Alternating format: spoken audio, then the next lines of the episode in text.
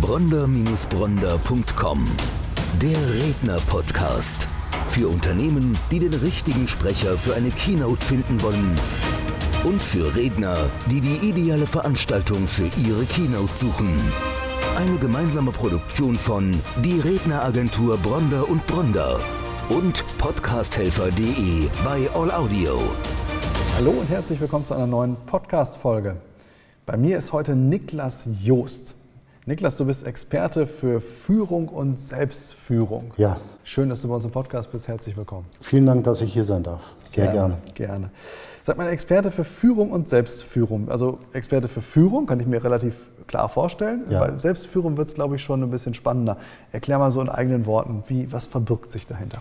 Ja, also die Führung in einem Unternehmen, da wissen wir alle, was gemeint ist. Ne? Ob wir Unternehmer sind, ob wir Führungskraft sind in einer, in einer Angestelltenfunktion und Position.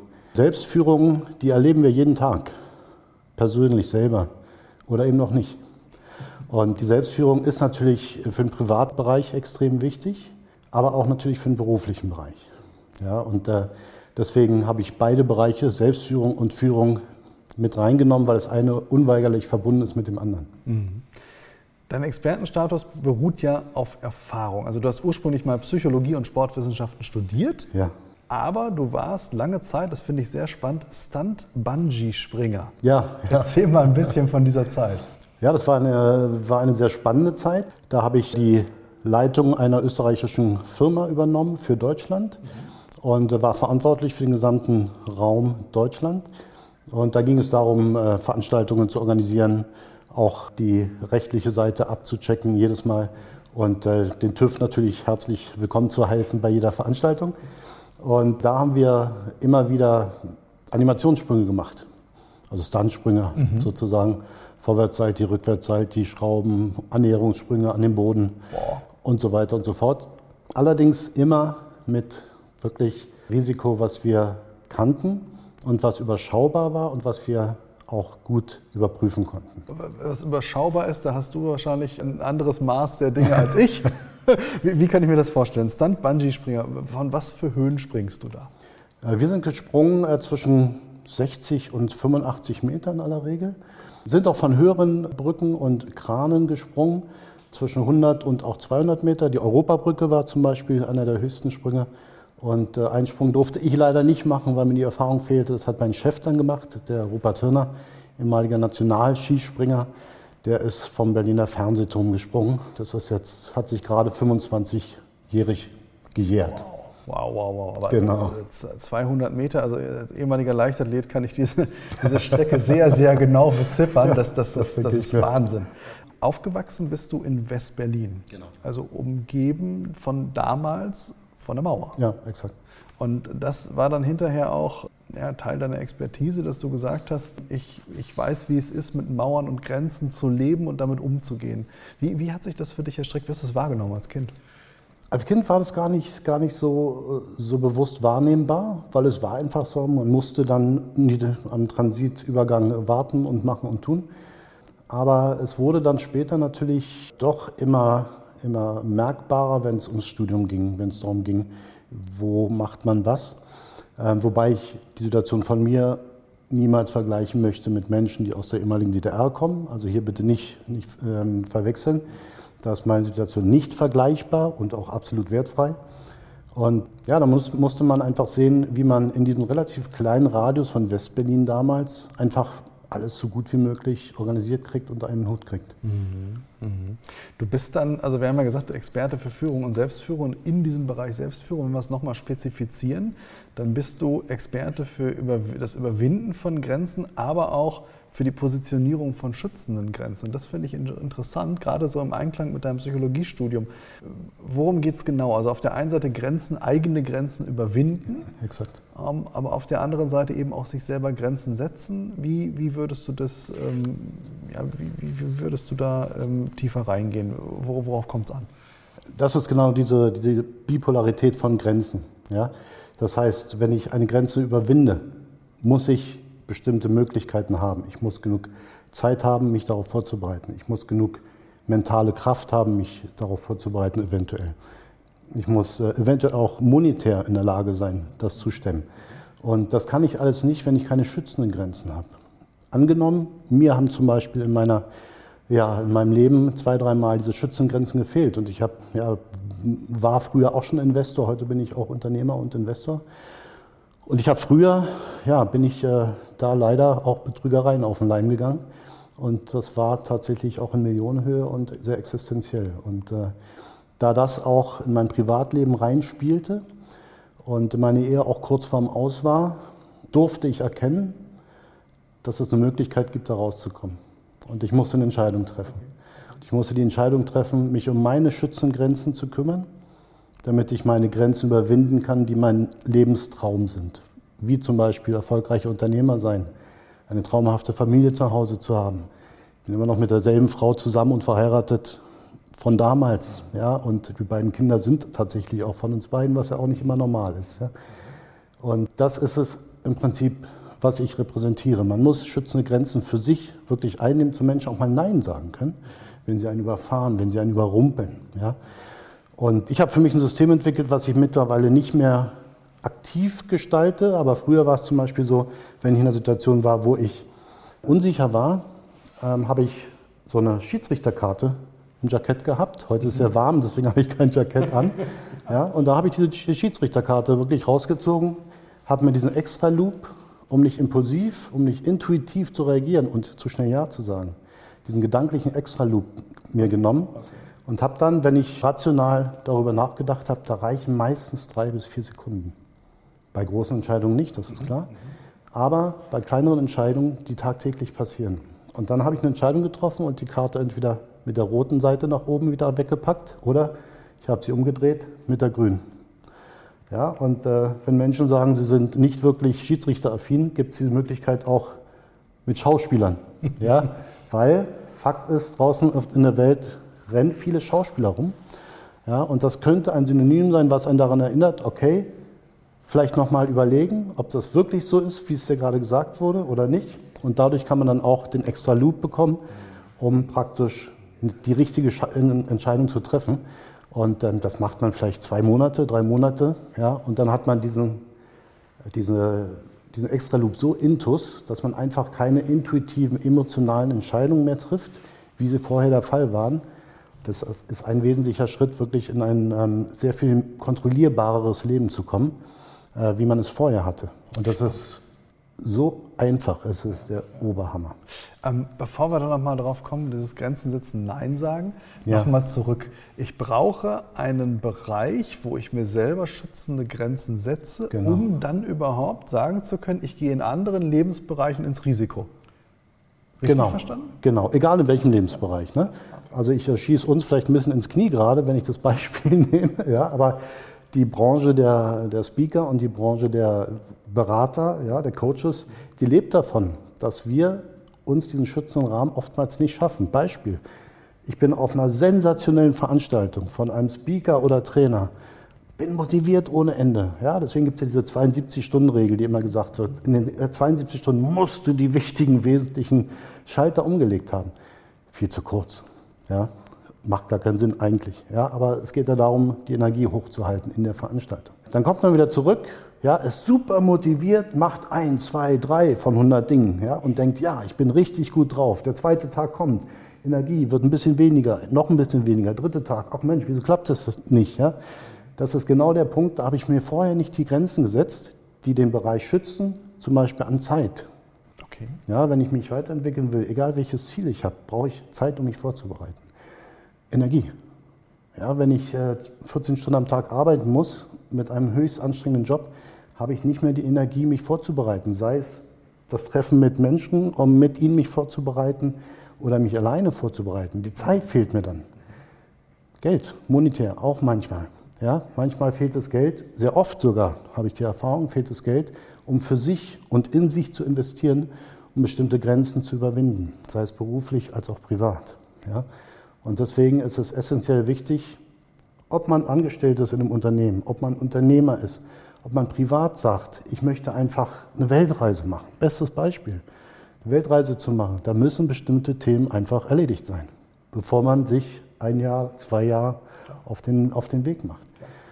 Und wenn ich mir diese Schützengrenzen nicht setze, zum Beispiel genug Geld anspare für diese ein, zwei Jahre, ähm, alle möglichen Impfungen, auch Schutz, ja, gerade jetzt in dieser Zeit, ja, äh, wenn ich die Dinge nicht tue, werde ich die zwei Jahre nicht durchstehen auf der Weltreise. Dann werde ich zurück müssen, weil ich entweder zu wenig Geld habe, werde ich zurück müssen, weil mich eine Krankheit erwischt hat, gegen die ich nicht vorbereitet war, werde ich zurück müssen, weil vielleicht, warum auch immer. Ja? Und deswegen muss man seine Schützengrenzen, und das heißt in aller Regel zu Menschen Nein sagen oder zu Dingen Nein sagen oder zu Gewohnheiten Nein sagen.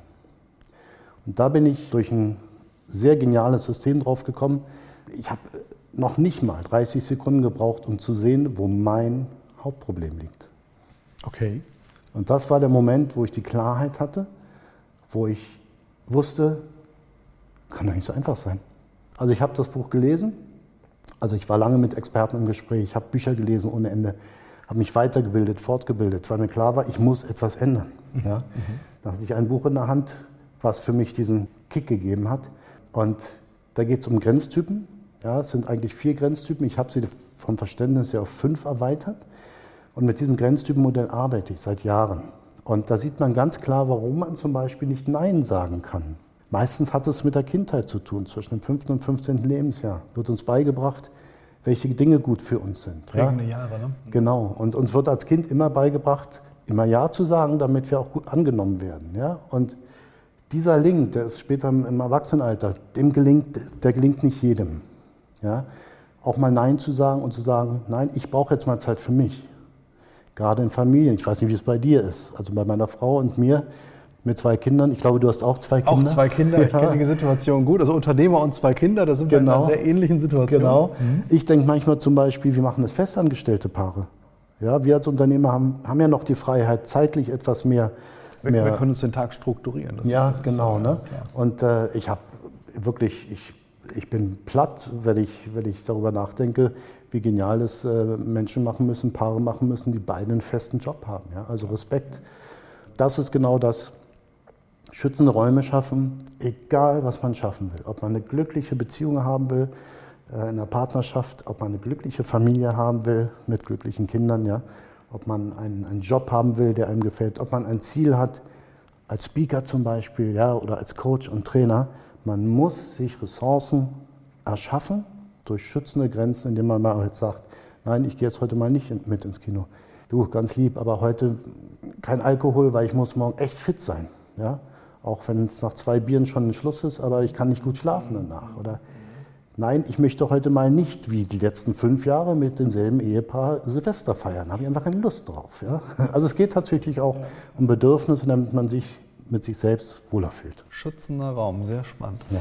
Du hast gesagt im Vorgespräch, wir neigen dazu, uns oft selbst zu betrügen. Ja. Also auch aus dieser psychologischen Sicht heraus, also auch nochmal aus dem Studium raus. Dann haben wir darüber gesprochen, da war mir relativ schnell klar, was du meinst. Ja. Ähm, mach mal ein Beispiel, äh, worum ja. geht's? Sehr gerne. Also wir belügen uns tagtäglich, ist ja wissenschaftlich bestätigt, da erzähle ich ja nichts Neues. Das Belügen wird irgendwann eben auch zum Betrügen. Und das ist genau der Punkt, wo wir Hab 8, äh, in Hab-8-Stellung sein sollten weil wir uns in dem Moment wirklich in der Art betrügen, dass wir uns nicht gut tun, selber nicht gut tun. Beispiel. Nehmen wir mal an, als ich früher noch fest angestellt war, habe ich einen Traumjob gehabt. Ja, wollte unbedingt dort in dieser Firma arbeiten und machen und tun, tolle Weiterbildungsmöglichkeiten und ein Kumpel arbeitet dort, ein Traum, ja, und ich äh, bewerbe mich dann dort, nur als Beispiel, und läuft richtig gutes Bewerbungsgespräch, ist der Oberknaller, ja, und ein toller Chef und ach, wunderschön komme nach Hause, bin mir so sicher, dass, es, äh, dass ich das Ding gedeichselt habe, kriege eine Absage. Jetzt gibt es drei Möglichkeiten, damit umzugehen. Und ich bin sicher, wir kennen sie alle. Die eine Möglichkeit ist zu sagen, hm, war ich wohl nicht gut genug. Okay, nee, dann wird es wohl nichts. Schaffe ich nicht. Abgehakt. Die zweite Möglichkeit könnte sein, ich will diesen Job unbedingt. Ich werde alles tun, ich werde erstmal in Erfahrung bringen, was gefehlt hat. Ich werde alles tun, also nicht alles im wahrsten Sinne des Wortes, alles ethisch einwandfreie tun, um äh, für diesen Job geeignet zu sein. Mhm. Und dann will ich mich neu bewerben.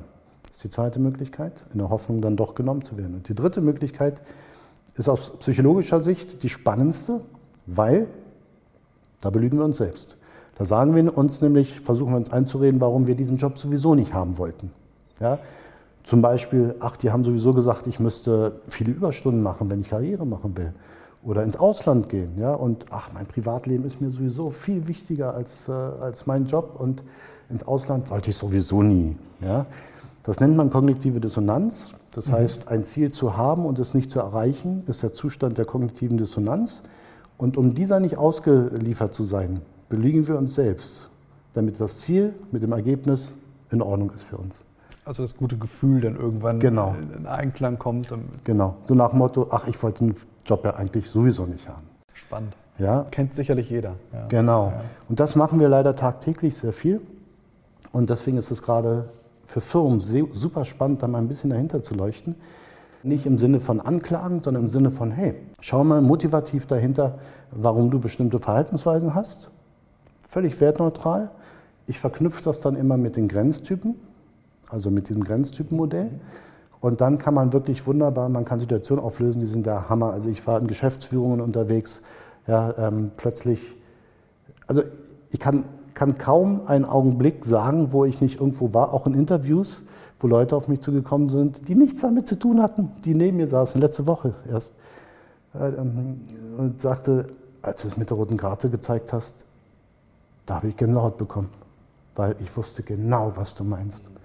Und das ist einfach toll zu spüren, ja, dass die Leute dann, wenn sie kurz diesen Mut gefasst haben und es wirklich nur einen Augenblick zu schauen, natürlich gerne auch mit meiner Unterstützung, zu schauen, welcher Grenztyp bin ich und dadurch können sich Welten auflösen, die vielleicht Horror waren.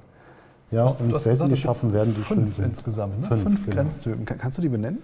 Gerne. Ganz kurz nur so anreißen? Gerne. Ist wirklich ganz kurz nur angerissen. Ja. Und es gibt da sozusagen zwei Ja-Sager, die sind ähm, sehr prägnant. Der eine Ja-Sager ist ähm, der nachgiebige Typ. Das ist der, der Harmonie liebt. Der mag keine Dissonanz, keine Reibungen. Ja? Das ist sozusagen der, der nach Liebe rennt. Ja, ich finde diesen Begriff sehr schön, hat neulich ein Kollege genannt, das Rennen nach Liebe. Ja? Angst anzuecken, Angst nicht anerkannt zu werden und dann lieber mal Ja zu sagen und etwas zu tun, was man eigentlich nicht will. Das ist mal okay, ja, aber es gibt Menschen, die machen es sehr oft. Und zwar so oft, dass sie sich selber dabei verlieren, ihre Bedürfnisse überhaupt nicht mehr wahrnehmen. Und das ist irgendwann nicht mehr gut. Ja? Dann gibt es den zweiten Typ, das ist der Kontrollierende. Ich, ich mache mal mit dem zweiten Ja-Sager weiter. Ja? Okay. Der zweite Jager ist der Vermeider. Das sind solche Typen, allgemein solche Typen, die natürlich Persönlichkeits, äh, in der Persönlichkeitsentwicklung nicht so weit sind wie wir beide. Das sind meistens Typen, die sind tatsächlich Lehrer, Coaches. Okay. Ja? Und zwar sagen die sehr gerne Ja, um von sich abzulenken. Die haben, um es kurz auf den Punkt zu bringen, die haben gelernt, sie sind es nicht wert, dass man sich mit ihnen abgibt, dass man sich mit ihnen beschäftigt. Das sind alles unterbewusste Themen. Ne? Das ist nicht, dass man sagt, ach, so, und die sagen immer ja, ja klar, komm, lass uns reden. Mensch, wie geht's dir denn? Alles gut? Und Mensch, wo ist denn dein Problem? Und wenn du sie mal fragst, du Peter, wie geht's dir denn eigentlich? Du, alles super, total nett, dass du fragst. Ja, aber ey, alles super. Ja. ja die sagen immer ja, um von sich abzulenken. Mhm. Dann gibt es die, die, äh, die Neinsager, das ist der kontrollierende Typ, und zwar der manipulativ kontrollierende Typ.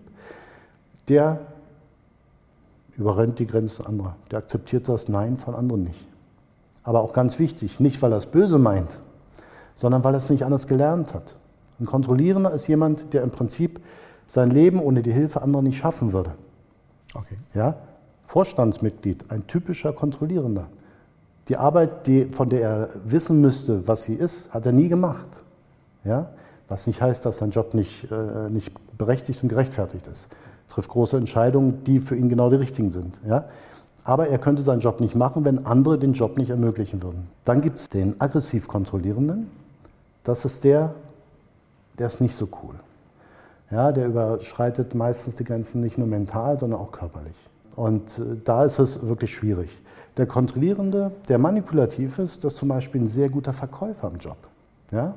Der, für den ist ein Nein des anderen eine Herausforderung, zum Ja zu werden. Ja? Das heißt, alle diese Grenztypen haben positive Eigenschaften, es sei denn, sie sind übertrieben.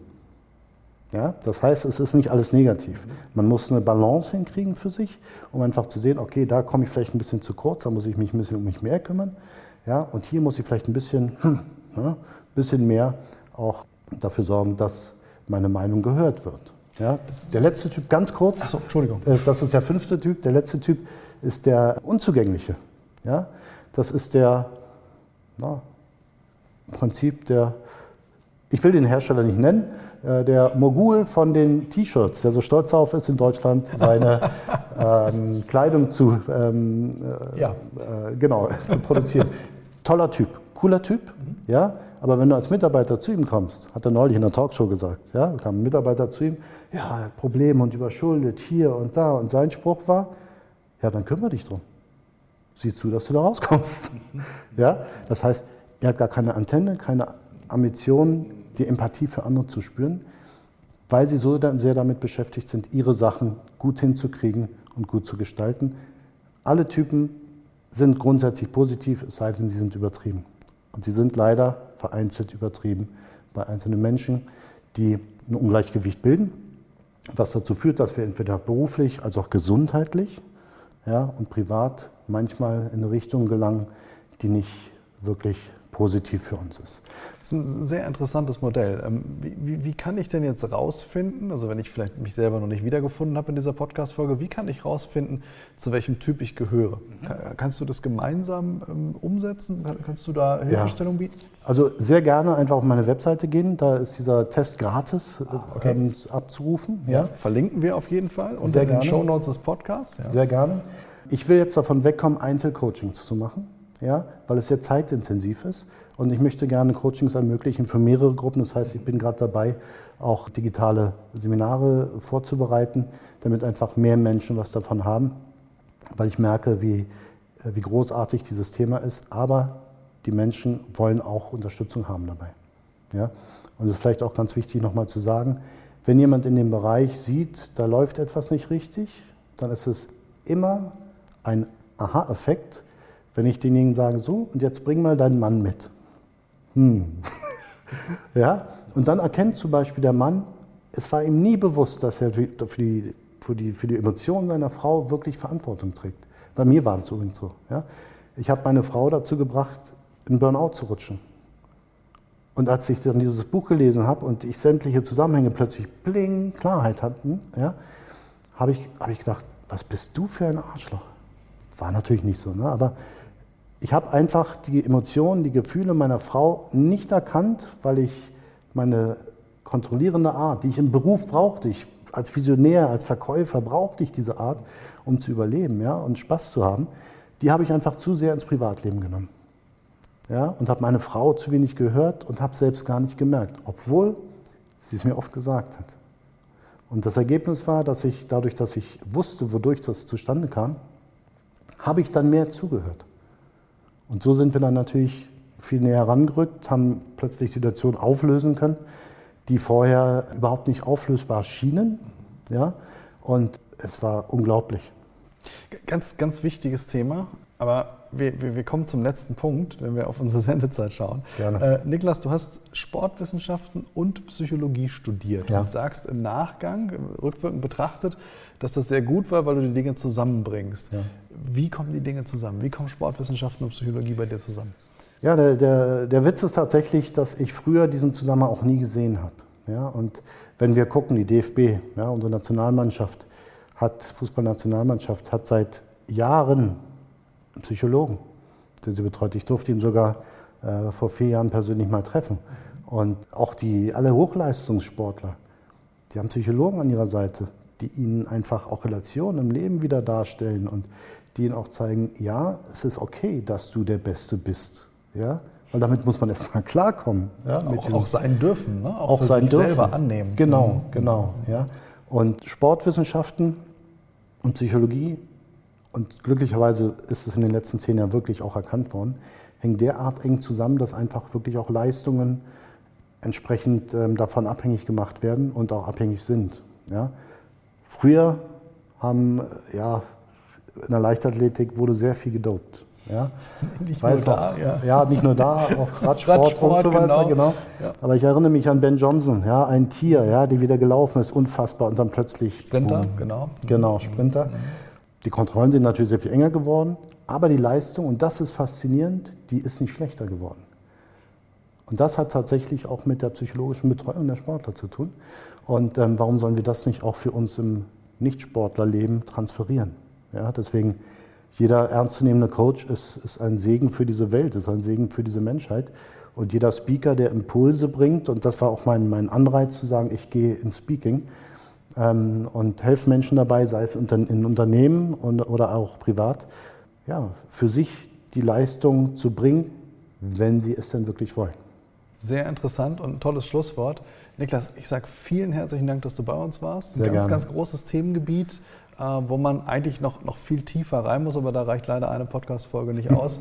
Vielleicht müssen wir uns an der Stelle nochmal überlegen, ob wir da nicht nochmal tiefer reingehen. Aber man kann eine ganze Menge auf deiner Webseite sehen, man kann mit dir Genau. in Kontakt treten. Wie gesagt, wir verlinken rund um diese Folge, um die Möglichkeit zu geben, direkt mit Wunderbar. dir dann auch ja, in, die, in die weitere Zusammenarbeit zu kommen. Gerne. Vielen herzlichen Dank, dass du da warst. Sehr gerne. Danke, dass ich hier sein durfte. Gerne.